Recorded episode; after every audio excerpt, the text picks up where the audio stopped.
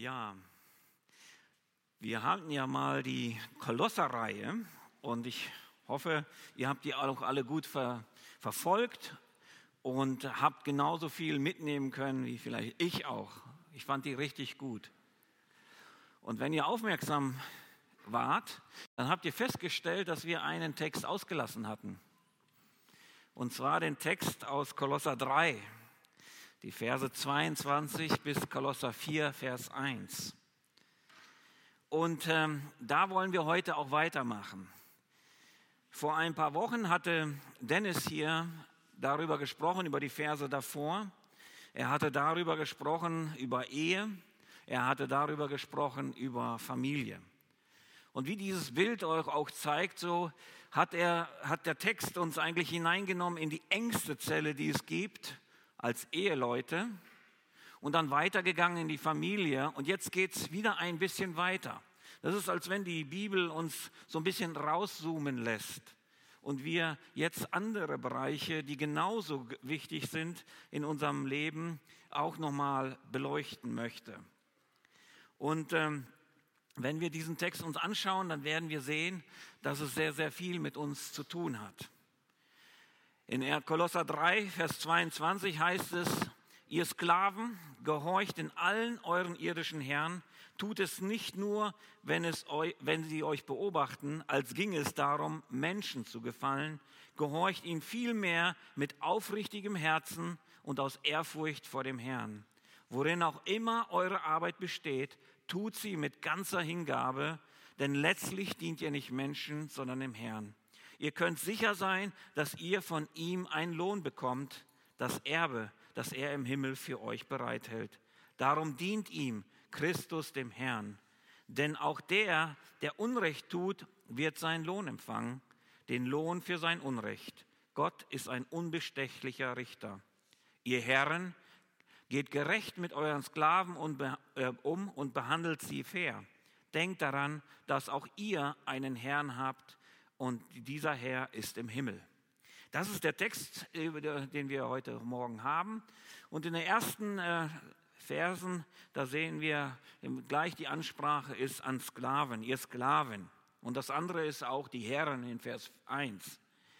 Sklaven, das ist so ein Begriff, ja, damit können wir weniger anfangen. Wir haben gehört wahrscheinlich von den Geschichten von damals. Und wir wissen von den Menschen, dass es einfach ja, Sklaven damals wurden nicht als Menschen gesehen, sondern als Dinge, als Material, das man verwendet einfach. So wurde das ge gewertet. Und Sklaverei war einfach eine böse Sache, war etwas echt Menschen, menschenverachtende Sache. Ähm, ich hatte selbst vor ein paar Jahren ein Erlebnis gehabt, dass ich ähm, in, ja, in, in Afrika war, in Senegal war und äh, einen Einsatz geleitet habe. Und ähm, da haben wir einfach so mit dem Team auch mal einen Ausflug gemacht. Und da haben wir eine Insel besucht. Genau, das ist die Insel. Die sieht wunderbar aus. Die liegt gerade so 20 Minuten vor der Hauptstadt von Dakar, also Senegal. Und das ist die sogenannte Sklaveninsel. Diese Sklaveninsel, ähm, von dieser Insel aus sind nach der Geschichte nach Millionen von Menschen verschifft worden. Dort gibt es dieses Sklavenhaus, dieses Haus, das sieht erstmal so ganz schön aus, aber im Hintergrund seht ihr da so eine kleine Öffnung. Und diese Öffnung, die nennt man das Tor zum Nimmerwiedersehen. Und dadurch wurden nämlich die Sklaven, wenn die durch diese Tür durchgegangen sind, dann wurden die auf die Schiffe verfrachtet und sind nie wiedergekehrt. Diese Sklaven waren eigentlich freie Leute gewesen, aber durch lokale Herrscher oder durch andere Völker um sie herum wurden sie einfach gefangen genommen und in die Sklaverei verkauft. Und wenn man durch diese Tür auf die Planken dann zum Schiff ging, dann war es vorbei. Dann war man als Sklave, äh, würde man nie wieder nach Hause kommen, nie wieder seine Familie sehen. Ja, und deshalb nannte man diese Tür, nennt man so die Tür auf, auf Nimmerwiedersehen oder ohne Wiederkehr. Und äh, ja, die Sklaven haben fürcht, wirklich fürchterliches mitgemacht. Und wenn wir die Sklavengeschichten so kennen, dann wissen wir auch, die Sklavenhändler, die Kapitäne dieser Sklavenschiffe, das waren einfach raue Typen, ruchlose, wirklich schlimme Typen. Aber es gibt in der Geschichte einen, den kennen wir. Der wird nämlich auch genannt. Das war nämlich, da war ein ganz, ganz böser ähm, Kapitän mit Namen John Newton. John Newton war ein wirklich rauer und herzloser Typ. Und eines Tages ist er wieder mit Sklaven unterwegs, um die nach Amerika zu schiffen. Ähm, und er kommt in einen sehr großen Sturm. Und in diesem Sturm äh, ist dieser raue Mann, der eigentlich keine Angst kannte, bekommt Angst und er fällt auf die Knie und schreit zu Gott, dass er ihn retten soll. Und er bekehrt sich an diesem Tag. Und dieser, dieser John Newton hört auf mit diesem Geschäft, mit diesem Sklavenhandel.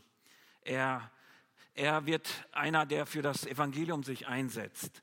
Er ist einer, der Lieder geschrieben hat und eins der berühmtesten Lieder der Welt, Amazing Grace, How Sweet the Sound.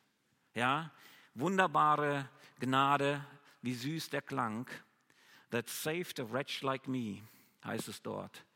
Die einen armen Sünder ist es in Deutsch übersetzt, aber eigentlich Wretch ist, ist viel mehr. Das ist ein Wort, wo er sich selbst beschreibt, der John Newton, Schuft. Es müsste dort eigentlich stehen. Ich bin ein Schuft gewesen. Ich bin ein fürchterlicher Mensch gewesen. Aber Gott hat mich gerettet. Und John Newton ist einer, der, ja, der dann einfach diese Gnade erleben konnte und das Evangelium weitergegeben hat. Und wir sehen in der Geschichte, Sklaverei ging an und war viel, lange Zeit präsent. Aber eines Tages wurde die Sklaverei abgeschafft. 1804 wurde die Sklaverei abgeschafft. Und zwar, weil sich evangelikale äh, Christen in England sich dafür eingesetzt haben. Über 20 Jahre lang haben sie auf diese Missstände hingewiesen, haben gesagt, das ist nicht richtig. Und äh, dann nach 20 Jahren, am 24. Februar 1807 genau, wurde die Sklaverei abgeschafft, weil William Wilberforce und andere sich so lange dafür eingesetzt haben. Diese Menschen sind frei geworden. Wisst ihr, wenn wir so diese Geschichte jetzt so hören, dann denken wir vielleicht, ah, eigentlich habe ich damit nichts zu tun. Wenn hier in diesem Text von Sklaven die Rede ist, was habe ich schon damit zu tun? Aber wenn wir genau anschauen und das Wort für Sklave einmal angucken im Griechischen, Doulos, dann werden wir feststellen, es heißt so viel wie ein unfreier Mensch, ein Knecht, ein Sklave, ein Diener. Aber im übertragenen Sinne heißt es auch so viel wie eine Person, die unter dem Befehl oder der Verpflichtung eines anderen steht. Und äh, wenn wir das so betrachten, dann können wir uns, die meisten von uns, glaube ich, da wiederfinden. Ja, dass wir, wir haben alle irgendwie vorgesetzt. Wir haben alle irgendwelche Leute, die vielleicht vor uns sind. Ja, die meisten auf jeden Fall von uns. Klar, wir sind keine Sklaven mehr. Wir haben viel mehr Rechte heutzutage und wir kriegen auch einen Lohn. Wir können sogar kündigen, wenn der Arbeitgeber mir nicht gefällt. Wir haben sehr, sehr viele Rechte. Aber trotz allem, trotzdem, wenn wir in diesen Text hineinschauen, dann werden wir feststellen, dass hier in diesem Text, den wir gerade äh, gelesen haben, dass wir einige Prinzipien sehen können, die, die für unser Arbeitsleben gelten und die für unseren Arbeitsplatz gelten. Wir selber, wir wissen das, dass wir sehr viel Zeit auf der Arbeit verbringen. Ja? Und manche, vielleicht habt ihr das auch schon mal gehört oder habt ihr es selber vielleicht gesagt, sagen auch selber, ich verbringe mehr Zeit mit meinen Arbeitskollegen als mit meiner Frau oder meinem Mann oder mit meinen Kindern. Ja? Weil Überstunden da sind und viele vielleicht Gegenschichten da sind. Und wir verbringen sehr, sehr viel Zeit eigentlich auf der Arbeit. Zumindest ein Drittel mindestens des Tages verbringen wir dort auf der Arbeit. Und da ist die Frage, wie lebe ich dort mein Christsein? Wie gehe ich zur Arbeit als ein Christ? Oder ist es bei mir so, dass ich mein Christsein zu Hause lasse, sobald ich äh, auf dem Weg zur Arbeit bin? Und das ist die Sache. Wir sollten uns äh, im Klaren sein, dass wir zuallererst Christen sind, also Nachfolger Christi, und dann sind wir Arbeiter oder Arbeitgeber. Und deshalb ist es gut so, dass wir das hier sehen, auch diesen Text in diesem Zusammenhang. Wir, er soll uns helfen, Arbeiter zu sein, die Gott widerspiegeln, die ehren, die als würdig eines Nachfolgers Jesus sind. Und ähm, bevor wir diese, diesen Text betrachten, möchte ich das in einen Kontext stellen, nämlich in Vers 12 sehen wir davor, ja, wo, bevor wir über Ehe und Familie und jetzt Arbeit sprechen, wird, äh, gibt uns einfach der Text etwas, wo, wo der Rahmen festgesetzt wird. Und dort im Vers 12 heißt es, so zieht nun an, als die Auserwählten Gottes und als die Heiligen und Geliebten herzliches Erbarmen, Freundlichkeit, Demut, Sanftmut und Geduld. Also das heißt, weil wir Auserwählte Gottes sind, weil wir Heilige sind, weil wir Geliebte sind, sollte unser Leben das widerspiegeln. Ja? Unsere Ehe sollte das widerspiegeln, unsere Familie sollte das widerspiegeln, aber auch unser Arbeitsleben sollte das widerspiegeln. Und wenn wir das in diesem, in diesem Zusammenhang sehen, dann müssen wir feststellen, dass wir das heißt also, dass wir ein Leben leben sollten, das Christus zentriert ist, dass es um Christus geht. Es geht nicht um mich, sondern es geht um Gott, es geht um Christus. Und deshalb ist es wichtig für uns einfach zu verstehen, wenn wir über Arbeitswelt sprechen, dann sollte unser Verhalten, unsere Haltung am Arbeitsplatz halt unsere Beziehung zu Christus widerspiegeln. Das sollte sichtbar sein. Das ist ein Arbeiter, der Christus nachfolgt. Ja, und ähm, wir sehen hier einfach, dass wir einige Prinzipien hier äh, anwenden können. Und das erste Prinzip, das wir sehen, nachdem er sagt, ihr Sklaven, dann heißt es dort, seid gehorsam. Das ist das erste Prinzip oder das erste Prinzip, das wir sehen in Vers 22. Und das ist sehr interessant. Paulus ruft die Sklaven, die so unterdrückt und schlecht behandelt werden, nicht auf, rebelliert gegen eure Master, eure Meister, ähm, gegen die Herren, die ihr habt. Ja, setzt euch ein, dass ihr frei werdet. Nein, er ruft sie auf äh, zum Gehorsam. Äh, und er, es scheint so, als wenn Paulus die Notwendigkeit sah, dass Sklaven nicht unbedingt gehorsam immer waren. Und er jetzt sich ge äh, gezwungen fühlt zu sagen, er muss sie nochmal ermutigen und nochmal auffordern, gehorsam zu sein. Weil scheinbar waren sie es nicht. Es wird nicht näher gesagt, warum er das sagen muss, was die, oder wie der Ungehorsam aussieht, aber wir können vielleicht eine Ahnung haben, in, nämlich in 1 Timotheus 6, da sehen wir, nachdem Sklaven auch bekehrt waren und dann in der Gemeinde gab es Sklaven und da gab es Herren und beide waren bekehrt. Und beide hatten die Freiheit in Christus, beide haben, haben gemerkt, wir sind eins in Christus. Und so gab es dann auch in den Gemeinden Sklaven, die gläubige Herren hatten und gedacht haben, ja, wenn wir eins sind, dann brauche ich dem nicht mehr hören, nicht mehr gehorchen, dann mache ich einfach nur das, was ich möchte. Also das, das spielt keine Rolle, wir sind ja alle eins in Christus. Und da sehen wir in 1 Timotheus 6 zum Beispiel, da wird ganz klar gesagt, nee, das ist nicht in Ordnung. Jeder von uns hat eine ganz bestimmte Rolle in der Gesellschaft. Und diese Rolle sollen wir einnehmen. Wenn ich ein Arbeiter bin, dann muss ich die einnehmen als ein Arbeiter, der für Christus arbeitet und ein Arbeitgeber genauso. Jeder hat seine ganz bestimmte Rolle. Und wir sehen einfach, dass diese Aufforderung ist hier, gehorcht euren Herren.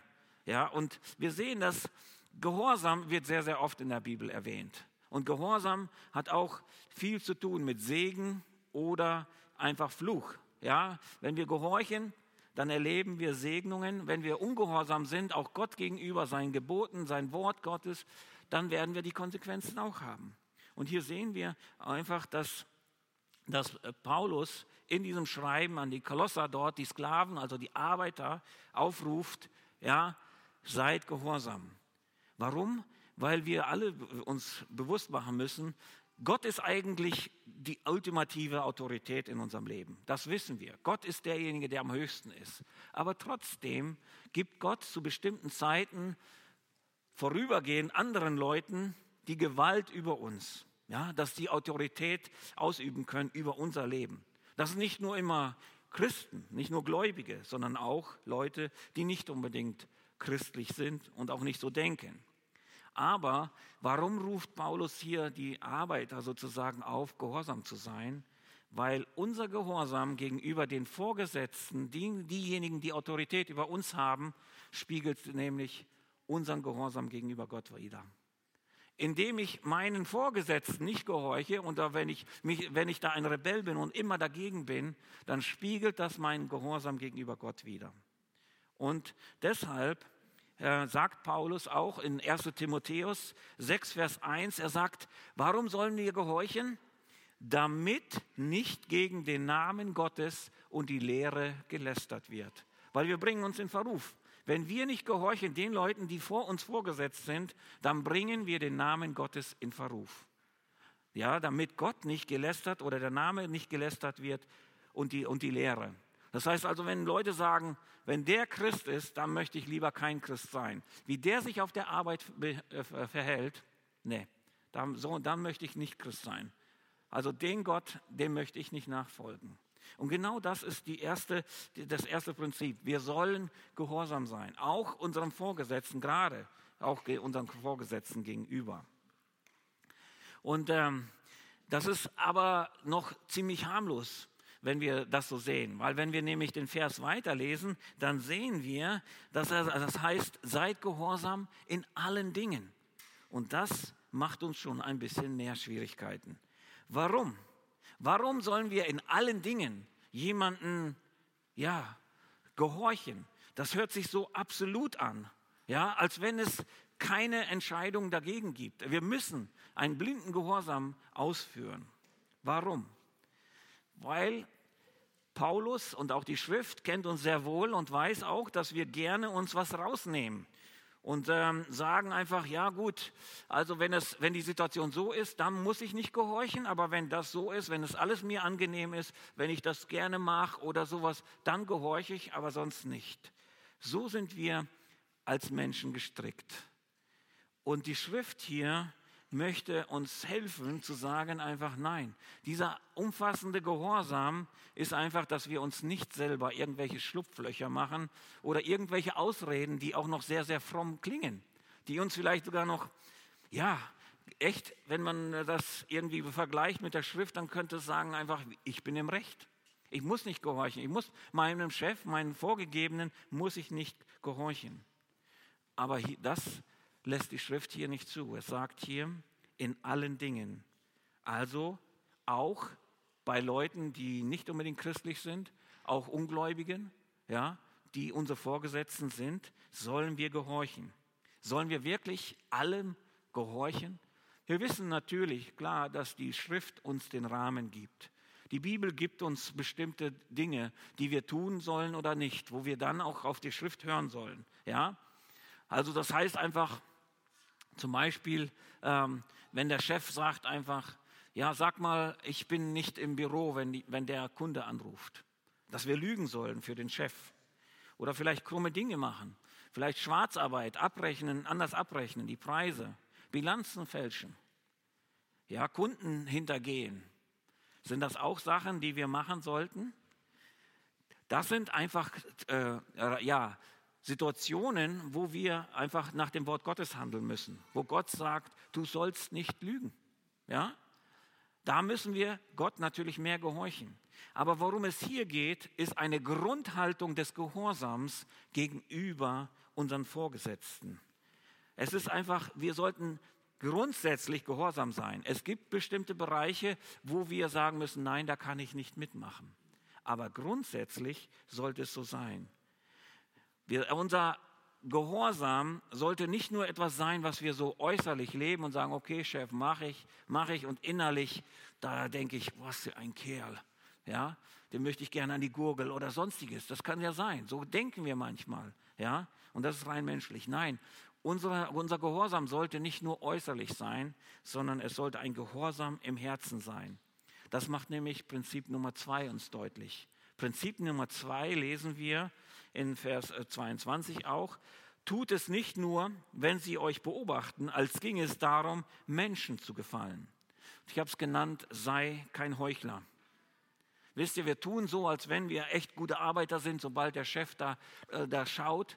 Aber ansonsten, sonst sind wir immer nur in den Gesprächen oder sind nur in der Kaffeepause, wenn der Chef nicht schaut. Ja? Und ähm, hier ruft uns die Schrift zu, und sagt einfach, wir sollen nicht heucheln. Wir sollen, wir sollen aufrichtig sein. Ja, wir sollen das so sein, dass auch wenn der Chef nicht da ist, dass wir fleißig, treu sind. Wir sollten nicht nur die Mindestanforderung machen, was gerade so noch ja okay ist, damit der Chef vielleicht zufrieden ist.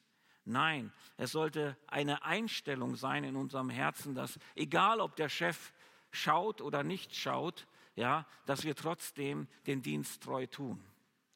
Ich weiß noch vor Jahren, habe ich, ähm, als ich aus der Bibelschule kam und diesen Text auch behandelt hatte, dann bin ich in, haben wir drei Monate Pause gehabt, dann habe ich in einer Firma so lange gearbeitet, um Geld zu verdienen für die Bibelschule.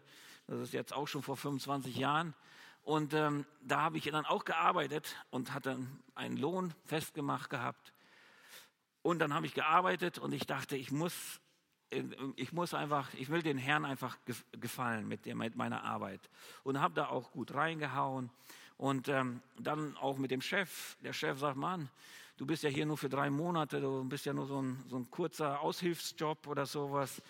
Und dann habe ich ihm gesagt, nee, ich bin hier nicht, ich arbeite nicht für dich, ich arbeite für Gott.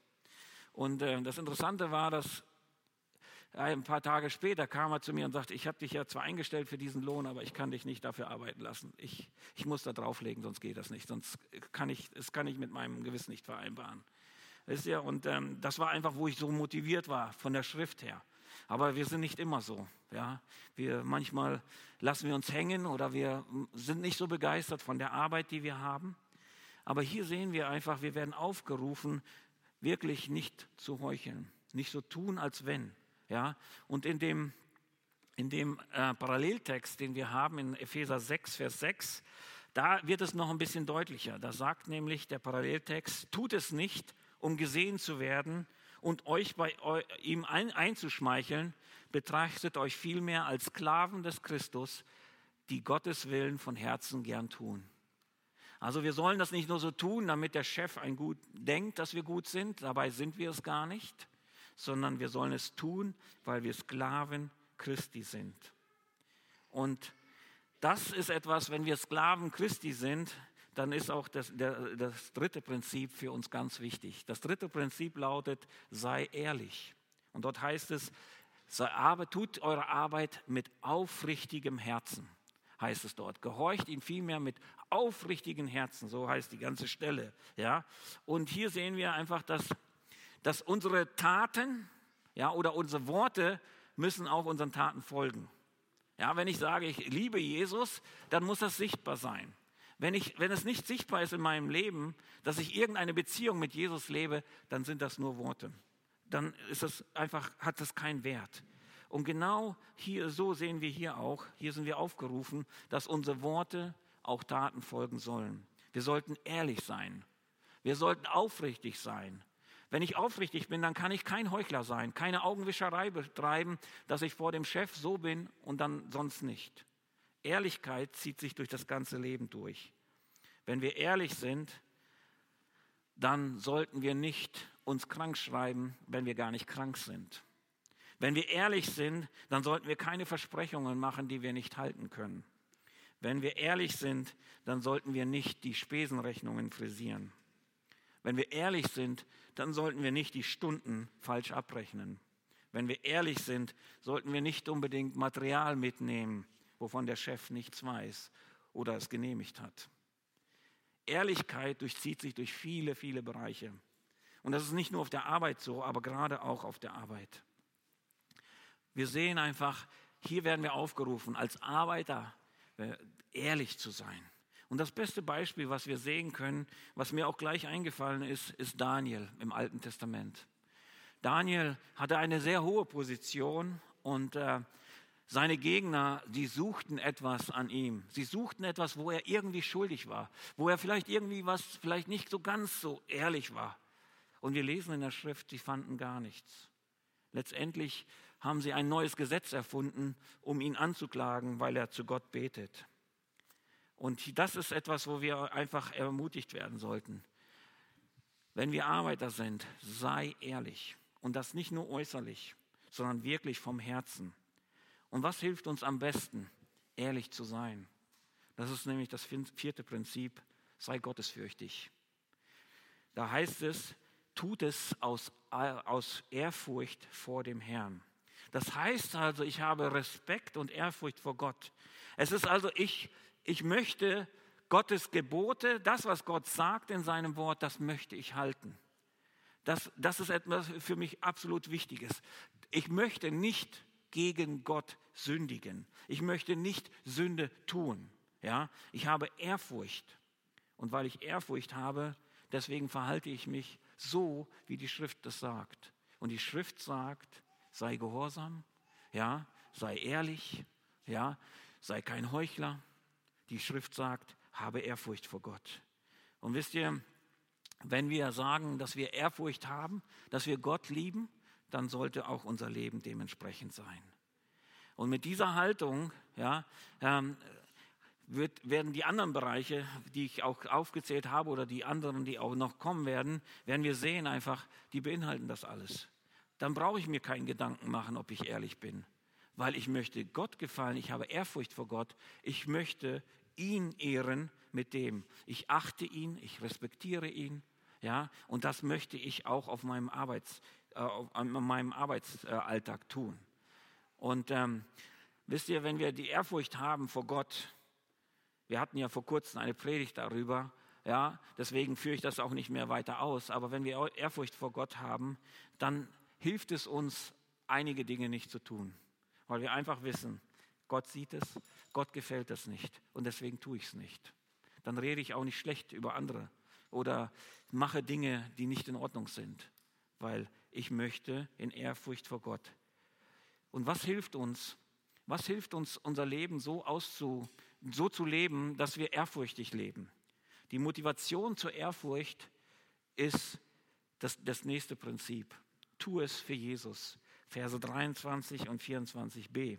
Da heißt es, bei allem, was ihr tut, arbeitet von Herzen, als würdet ihr dem Herrn dienen und nicht den Menschen. Und dann in Vers 24b, ihr dient doch Christus, den Herrn. Und das ist etwas ganz Besonderes. Wir müssen uns das so vorstellen, dass wenn ich meinen Vorgesetzten sehe, dann sollte ich Jesus sehen. Dann sollte ich da hinter diesem Vorgesetzten schauen. Es sollte Jesus sein. Der wahre Chef, für den ich arbeite, ist nicht mein Vorgesetzter, mein Chef. Es ist Jesus selber.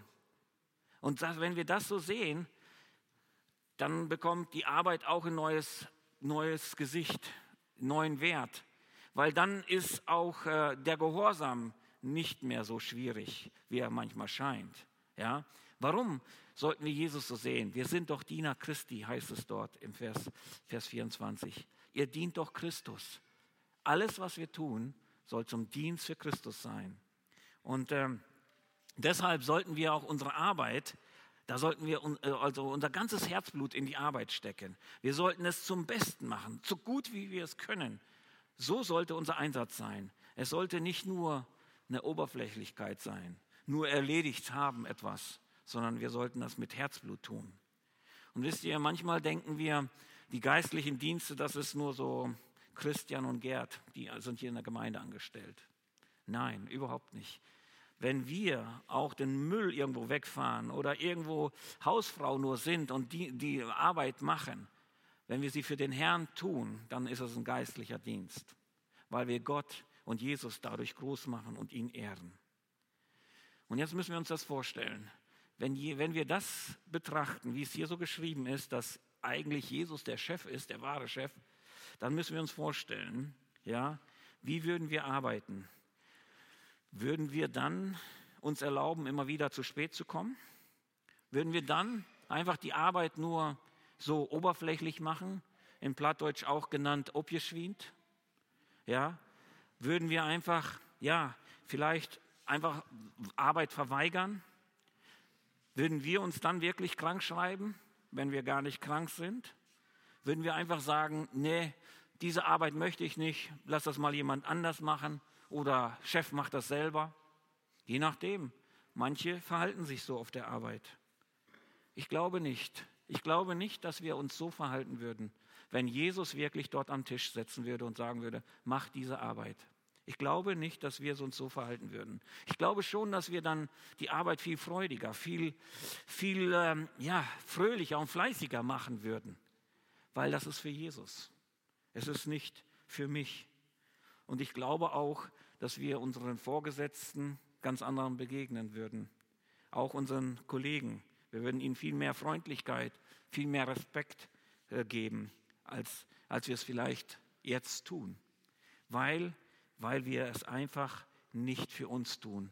Wir tun diese Arbeit für Jesus Christus. Und ich glaube, dass durch, durch, dieses, durch diese Haltung, die wir dann einnehmen, weil wir es für Jesus tun, ja, ähm, dann würde unsere Arbeit auch an, an Bedeutung und auch an Würde gewinnen.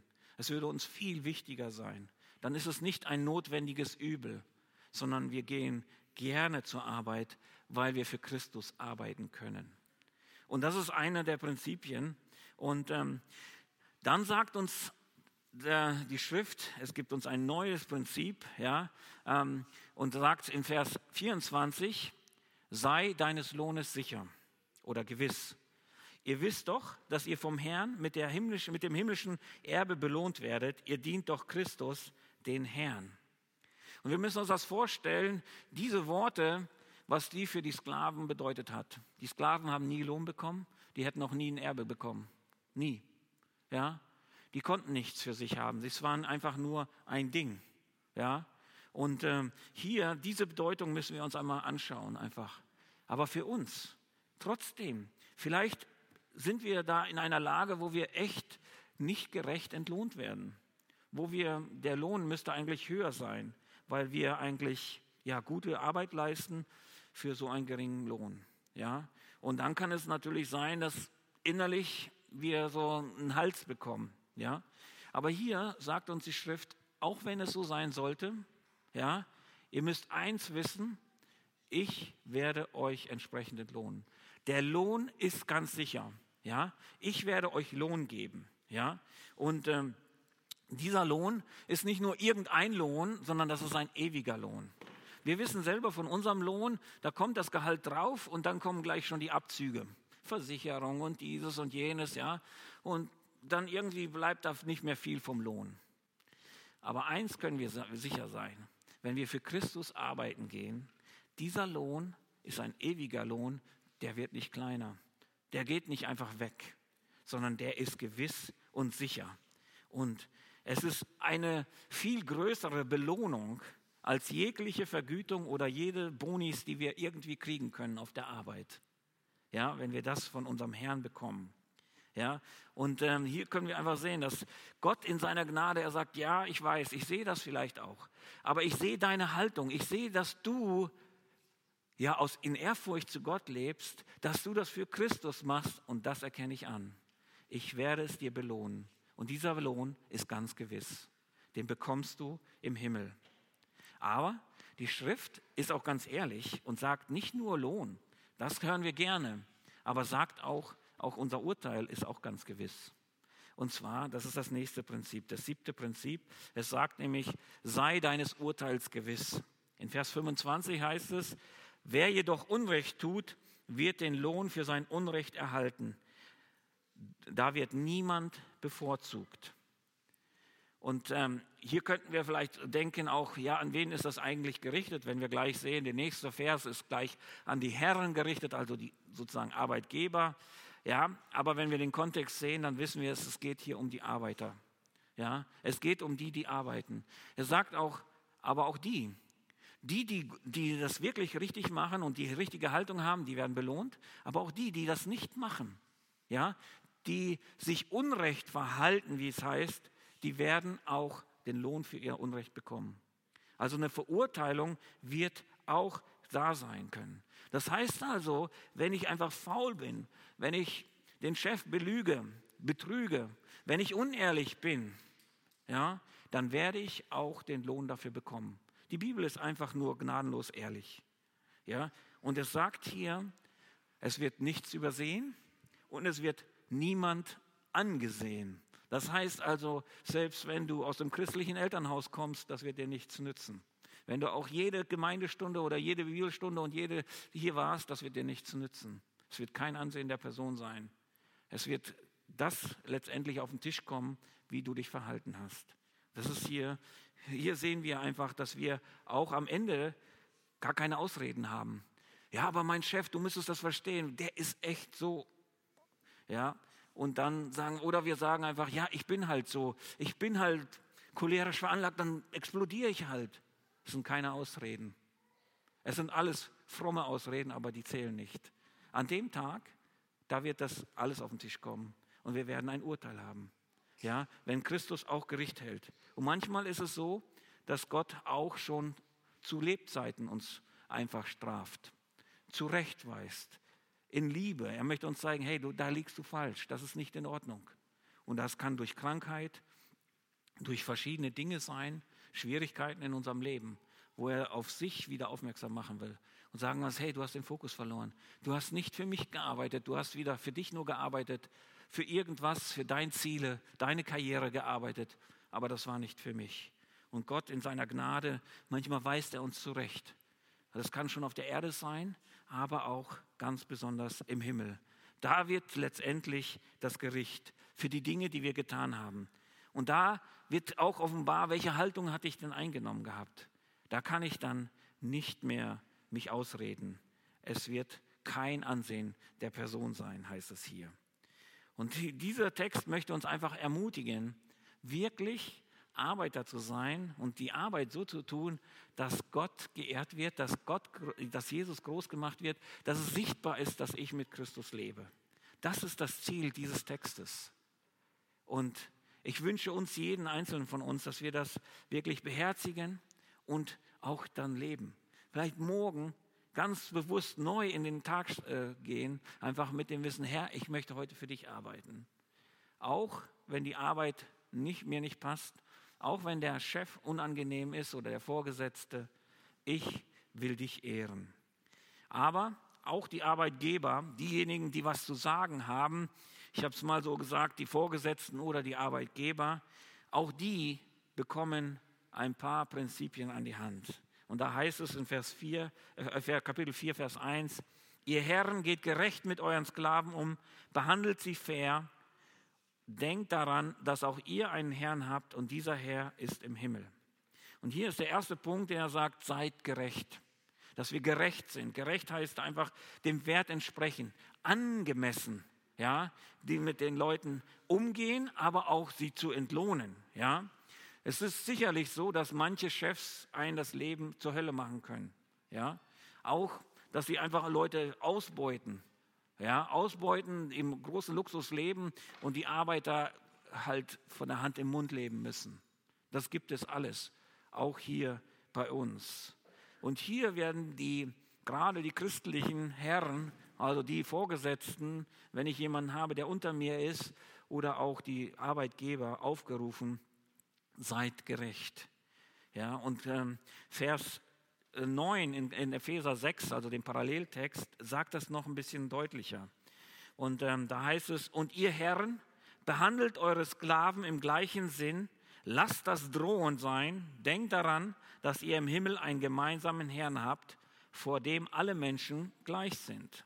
Ja? Und hier sagt uns der Text einfach, ihr müsst euch daran erinnern, egal wie hoch ihr auf der Karriereleiter seid, egal was ihr alles erreicht habt, es befähigt euch nicht, ungerecht mit anderen umzugehen. Ihr seid gleich, vor Gott seid ihr alle gleich. Auch du. Deine Position macht dich nicht besser. Und er sagt nämlich ähm, hier, behandelt eure Sklaven im gleichen Sinn. Und was ist der Sinn? Und der Sinn ist in Vers 6 betrachtet, äh, be, be, äh, beschrieben. Betrachtet euch vielmehr als Sklaven des Christus, die Gottes Willen von Herzen gern tun. Diese Haltung sollten die Arbeiter haben, aber auch genauso die Arbeitgeber, diejenigen, die Vorgesetzten. Sie sollten genauso diese Haltung haben, ja, dass sie Diener oder Sklaven Christi sind. Die wollen Gott gefallen, auch mit dem, wie sie mit ihren Leuten umgehen. Ja? Und ähm, das andere, das zweite Prinzip, was hier aufgezählt wird, ist, sei fair, sei anständig, sei gütig, sei milde mit deinen Angestellten. Sei nicht so wie ein Boss, der nur herumkommandiert, sondern sei gütig, milde mit diesen Leuten. Wisst ihr? Und ähm, das heißt einfach auch, dass man auch Leute fair behandelt, gleich behandelt, nicht den einen besser stellt als den anderen. Dazu sind, wir, sind die Chefs hier dazu aufgerufen. Ja? Und das Ganze ist eingebettet in einem kurzen Satz, wo es sagt einfach, seid gerecht und seid fair. Warum? Weil ihr einen Chef habt im Himmel. Ihr habt noch jemand über euch. Auch wenn ihr meint, da ist niemand mehr, ihr seid derjenige, da gibt es noch einen über euch. Und da heißt es, denkt daran, dass auch ihr einen Herrn habt und dieser Herr ist im Himmel. Das heißt also, es spielt keine Rolle, wie hoch ich eigentlich gekommen bin. Ja, wie viel ich zu sagen habe, wie viele Leute unter mir sind. Ich habe noch einen Chef und ich werde zur Verantwortung gezogen. Er wird mich genauso zur Verantwortung ziehen wie jeden Arbeiter, wie er seine Arbeit ausgeführt hat, wird mich Gott zur Verantwortung ziehen. Und das ist das, was wir hier so sehen. Wir sehen einfach, dass auch die Chefs sozusagen nicht einfach so davonkommen, sondern dass Gott genauso sie auch richten wird. Er wird alles genau aufzeigen. Und das sollte auch uns motivieren, einfach uns zeigen, einfach wie wir die Arbeit auf der Arbeit leben sollten, wie wir aber auch als Vorgesetzte, als Chefs leben sollten. Wir sollten diese Haltung haben, die eines Sklaven Christi entsprechend sein sollte. Das ist dieser Aufruf. Und wir sehen einfach, dass wir einige Prinzipien hier ableiten können. Und ähm, ich hoffe, dass wir ermutigt sind, diese Prinzipien anzuwenden und in die, Welt, äh, in die Arbeitswelt mit hineinnehmen. Ja? Und das uns hilft einfach, Jesus einfach mehr zu ehren, auch durch unsere Arbeit. Und in diesem Sinne, frohes Schaffen. Gottes Segen dabei.